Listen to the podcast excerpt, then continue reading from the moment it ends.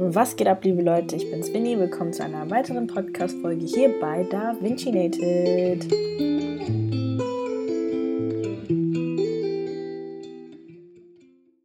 Wie geht's euch, meine Lieben? Ich wünsche allen frohe äh, Ostern nachträglich, an alle, die Ostern feiern. Und ähm, ich hoffe, ihr hattet ein schönes Osterfest. Und für alle anderen, ich hoffe, ihr hattet ein schönes Wochenende. Das heutige Thema ist sehr philosophisch. Fast schon zu philosophisch für meinen Geschmack. Es geht um den Sinn des Lebens. Aber alle, die mich kennen, wissen, ich habe keine besonders enge oder gute Beziehung zur Philosophie oder zum Philosophieren, weil, kurze Storytime, als ich in der 11. Klasse war, lange, lange Zeit, das ist her, habe ich ein Schuljahr lang einen Kurs belegt, der Philosophie hieß. Ich dachte mir, okay, ein bisschen den Geist weiterbilden und so, ein bisschen abstrakt denken, ein bisschen um die Ecke. Tell me why. Dieser Kurs einfach so furzlangweilig war. So Themen wie, warum existiert der Tisch? Existiert der Tisch, weil er wirklich existiert? Oder bilden wir uns nur ein, dass er existiert? Ist es überhaupt ein Tisch? Wer hat uns gesagt, dass ein Tisch ist? Junge, sein Tisch ist ein Tisch. Fertig, Ende Gelände. Was für existiert er wirklich oder warum heißt der Tisch? Mir egal, warum der Tisch heißt. Ich heiße Ventana. Fragt irgendwer, warum ich so heiße? Nein. Meine Eltern haben mich so genannt. So, irgendein Grieche oder Römer oder ein Steinzeitmensch hat gesagt, das nennen wir Tisch, jetzt heißt es Tisch. Fertig, Ende so, er hat sich meiner Meinung nach mit so Fragen beschäftigt, die einfach nicht zu fragen sind, so Sachen, die einen eigentlich nicht jucken, die eigentlich nicht wichtig sind, die meiner Meinung nach nicht wichtig sind, die meiner Meinung nach nicht relevant waren. Das hat mich so mega genervt und egal was ich in dem Kurs, ich habe mir wirklich Mühe gegeben, egal was ich in dem Kurs gesagt habe, es war falsch. Es war immer falsch, es war immer zu normalsterblich. Ich war nicht philosophisch genug und habe ich mir gedacht. You know what? I'm about to say it. Okay. Say it. I don't care. I don't care. I don't care. Dann Philosophie halt alleine. Der hatte dann noch so einen Lieblingsschüler, mit dem er darüber geredet hat, der genauso abgespaced war wie er. Auf jeden Fall. Nichts für ungut. Jeder, der Philosophie feiert, krass, läuft bei dir. Aber ich war nie ein besonders großer Fan davon. Und ähm, in der letzten Podcast-Folge habe ich ja darüber gesprochen. Ach, übrigens, ich habe keinen Rona, ich habe einfach nur Heuschnupfen. Ich glaube, ich muss mir so ein Schild kaufen, was ich mir so umhängen kann, wenn ich rausgehe, damit die Leute wissen, wenn ich niese, dass es nur Heuschnupfen ist und nicht Corona. Wie auch immer, ich habe mir ein Buch gekauft, wie ich in der letzten Podcast-Folge erwähnt habe, das eigentlich dick steht da drauf, das Café am Rande der Welt von John Strzelecki. Und unten drunter, eigentlich auch sehr groß und in dunkelrot, steht da eine Erzählung über den Sinn des Lebens. Hätte ich gewusst, dass da steht, eine Erzählung über den Sinn des Lebens, wäre ich aufmerksam genug gewesen, um das wahrzunehmen und zu verarbeiten. Ich hätte das Buch nicht gekauft, weil ich ja so ein äh, Trauma habe von dem Philosophieunterricht in meiner Schule. Und jede Unterhaltung, die ich mit jemandem hatte bis jetzt, der das Gefühl hatte, er ist der größte Philosoph auf der Welt. Es hat mich mit einem Gefühl hinterlassen, wo ich mir gedacht habe, die Menschheit ist verloren. Wir sind alle lost. So wie Frank Ocean möchte. Lost. Mm, lost in the heat of it all. You're lost. Hey. Keiner hat mehr, keiner hat mehr wirklich den Blick für das Wesentliche. Alle beschäftigen sich mit Fragen, auf die es keine Antworten gibt und wollen sich nicht mit was anderem beschäftigen, weil sie so festgefahren sind in ihrer Auffassung, dass alles eine Antwort haben muss. Aber Leute, manchmal ist das Leben einfach ziemlich simpel. Manchmal gibt es Fragen, auf die es keine Antwort gibt und das ist eine Antwort, mit der man sich abfinden muss. Wie auch immer. Jetzt habe ich das Buch gelesen und in Anbetracht der Tatsache, dass ich gedacht habe, es wäre so ein Pseudo-Philosophenbuch von wegen der Sinn des Lebens ist A, B und C, hat sich herausgestellt, es ist ein echt gutes Buch. Es ist nicht dieses klassische Hirngespinst, was die meisten Philosophen haben, sondern es geht darum, dass ein Typ einfach ausgebrannt ist von seinem Job und ein paar Tage Erholung wollte. Der hat sich dann verfahren und ist dann an so ein Café gekommen. Aufmerksam genug gelesen, um die Einzelheiten über die Person, über den Protagonisten mir zu merken. Auf jeden Fall weiß man halt, er hat irgendwas studiert und er arbeitet in einem Beruf, der, den er okay findet. Sein Leben ist in Ordnung, er verdient genug Geld, aber er ist nicht wirklich zufrieden oder glücklich. Und er kommt dann halt an das Café und auf, er wollte sich was zu essen bestellen, weil er schon lange unterwegs war und hatte Hunger und so. War schon recht spät und auf dieser Karte, wo die ganzen Speisen und Getränke stehen, stand halt, standen halt so drei Fragen. Führst du ein erfülltes Leben? Hast du Angst vor dem Tod? Und ich muss es gerade mal nachlesen. Genau, warum bist du hier? Und dann stand da noch irgendwas von wegen, wegen diesem Warum bist du hier, dass er sich an eine Bedienung wenden soll oder so, die ihm genau erklärt, wie das alles funktioniert mit dem Bestellen und diese Fragen zu beantworten und so. Und im Laufe der Zeit, also im Laufe der Zeit, die ich das Buch gelesen habe, habe ich immer mehr Empathie für die Hauptfigur bekommen, weil seine Probleme ziemlich menschlich waren. Weil was er gesagt hat, war ziemlich real für mich so. Ich denke, jeder kennt das nach der Schulzeit. Man hat so die ganze Zeit irgendwie so einen Rhythmus und Alltag vorgegeben gehabt. Man wusste, was man macht, man wusste, wohin man geht, man wusste, warum man was macht. Und aber im Laufe der Zeit, wo sich die Schulzeit so langsam dem Ende widmet, stellt man sich häufiger die Frage, okay, was ist als nächstes, was soll ich machen, was macht mir Spaß, weil man es nicht so genau weiß. Die Schule bereitet einen optimal darauf vor, so, eine, so einen geradlinigen Weg zu gehen. Sprich, man macht die Schule fertig, dann macht man irgendwann eine Weiterbildung oder Fortbildung im Sinne von Ausbildung, Studium oder was auch immer man macht. Und dann macht man einen Bürojob, geht in Rente und dann stirbt man irgendwann man wird halt in diese Disziplin und harte Arbeit und so darin wird man halt richtig gut geschult. Und logisches Denken und all diese ganzen guten mechanischen Fähigkeiten, die man haben sollte, um erfolgreich zu sein, von denen ich überzeugt bin, dass man die braucht, um erfolgreich zu sein. Aber man kriegt nichts irgendwie auf den Weg, um sich selbst zu finden, um herauszufinden, was die eigenen individuellen Fähigkeiten und Stärken sind, weil nicht jeder ist gleich. Es gibt einige, die können gut Mathe und es gibt einige, die können gut Kunst, es gibt einige, die können super gut Geschichte, es gibt einige, die können super gut Deutsch, es gibt einige, die können alles ein bisschen nicht super, aber dafür können sie andere Sachen, die in der Schule eben nicht abgefragt werden. Andere Fähigkeiten, andere Talente. Und er hat dann irgendwann, also der, jetzt gehe ich zurück zu, ähm, zu dem Buch, der Protagonist hat dann irgendwann gesagt, ja, man hat so einen vorgezeichneten Weg. Man geht zur Schule, man studiert, dann arbeitet man und irgendwann erreicht man so einen Punkt in seinem Leben, wo man sich denkt, ja, okay, aber das kann es doch jetzt nicht gewesen sein, oder? Man hat halt immer so diese Erwartung von der Umgebung, wie man sich verhalten soll, aber man weiß nie genau, ob man sich so verhält, weil man es selbst so will oder weil die Umgebung es von einem erwartet. Und auf jeden Fall geht es in dieser Frage, warum bist du hier genau darum? Warum bist du hier? Nicht im Sinne von, warum bist du hier im Café, sondern warum bist du hier auf der Welt? Und ich hätte schwören können, dieser Typ hat irgendwas mit Wirtschaft studiert, weil ich weiß nicht, ob es nur mir und einigen meiner Freunde so geht oder ob es generell ein Phänomen in der Wirtschaft ist, aber ich höre das sehr, sehr häufig, dass Leute, die irgendwas mit Wirtschaft gemacht haben, mit Mitte 40 sich entscheiden, ihren Beruf zu schmeißen und sich dann doch irgendwie selbstständig zu machen und der Leidenschaft hinterherzugehen, weil man das Gefühl hat, man ist in so einem Hamsterrad gefangen. Man hat das Gefühl, okay, man bewegt sich, aber man kommt nicht voran. Man ist irgendwie auf der Stelle stehen geblieben oder das, wohin man sich bewegt, ist so ziemlich vorhersehbar.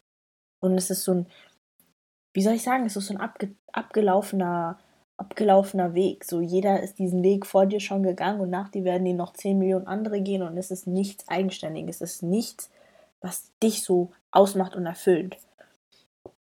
Wie gesagt, das, das trifft nicht auf alle zu. Es gibt einige, die fühlen sich in ihrem Bereich sehr wohl und gehen gerne den sicheren Weg. Ich glaube, das ist auch einfach persönlichkeitsabhängig.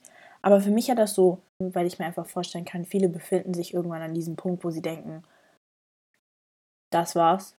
Das war alles. Ich habe so lange für etwas gearbeitet und das ist das Ergebnis. Ich glaube auch, dass deswegen viele Leute sagen, das Studium ist die beste Zeit im Leben, weil man die Möglichkeit hat, frei zu sein. Du kannst einfach machen, was du willst, ohne deine Karriere damit zu torpedieren. Sprich, du kannst studieren und das passiert halt nebenbei, aber du hast dann halt noch diese Freiheit, dich selbst zu entfalten und dich deiner Persönlichkeit nach einfach zu benehmen und einfach frei zu sein. Und das ist das, was, glaube ich, später fehlt. Und wenn man nicht das macht, was man liebt, stört einen das auch extrem. Auf jeden Fall hat er dann angefangen, sich mit dieser Frage zu beschäftigen, warum er hier ist.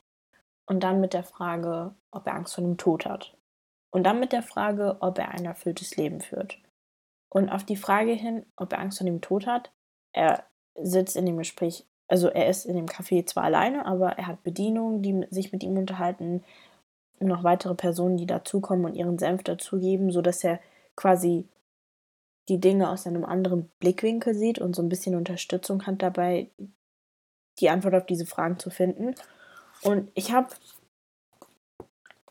by the way, ich nehme diese Podcast-Folge jetzt zum zweiten Mal auf, einfach weil beim ersten Mal ich so viel darüber geredet habe, wie gut ich das Buch finde. Und als es dann darauf, als es dann tatsächlich darum ging, die Antwort auf die Frage war, was ist der Sinn des Lebens, als die Antwort darauf zu geben, hatte ich mir einfach die Stelle im Buch nicht markiert und ich hatte dann auch keine Lust, in dem Podcast während der Aufnahme das zu suchen.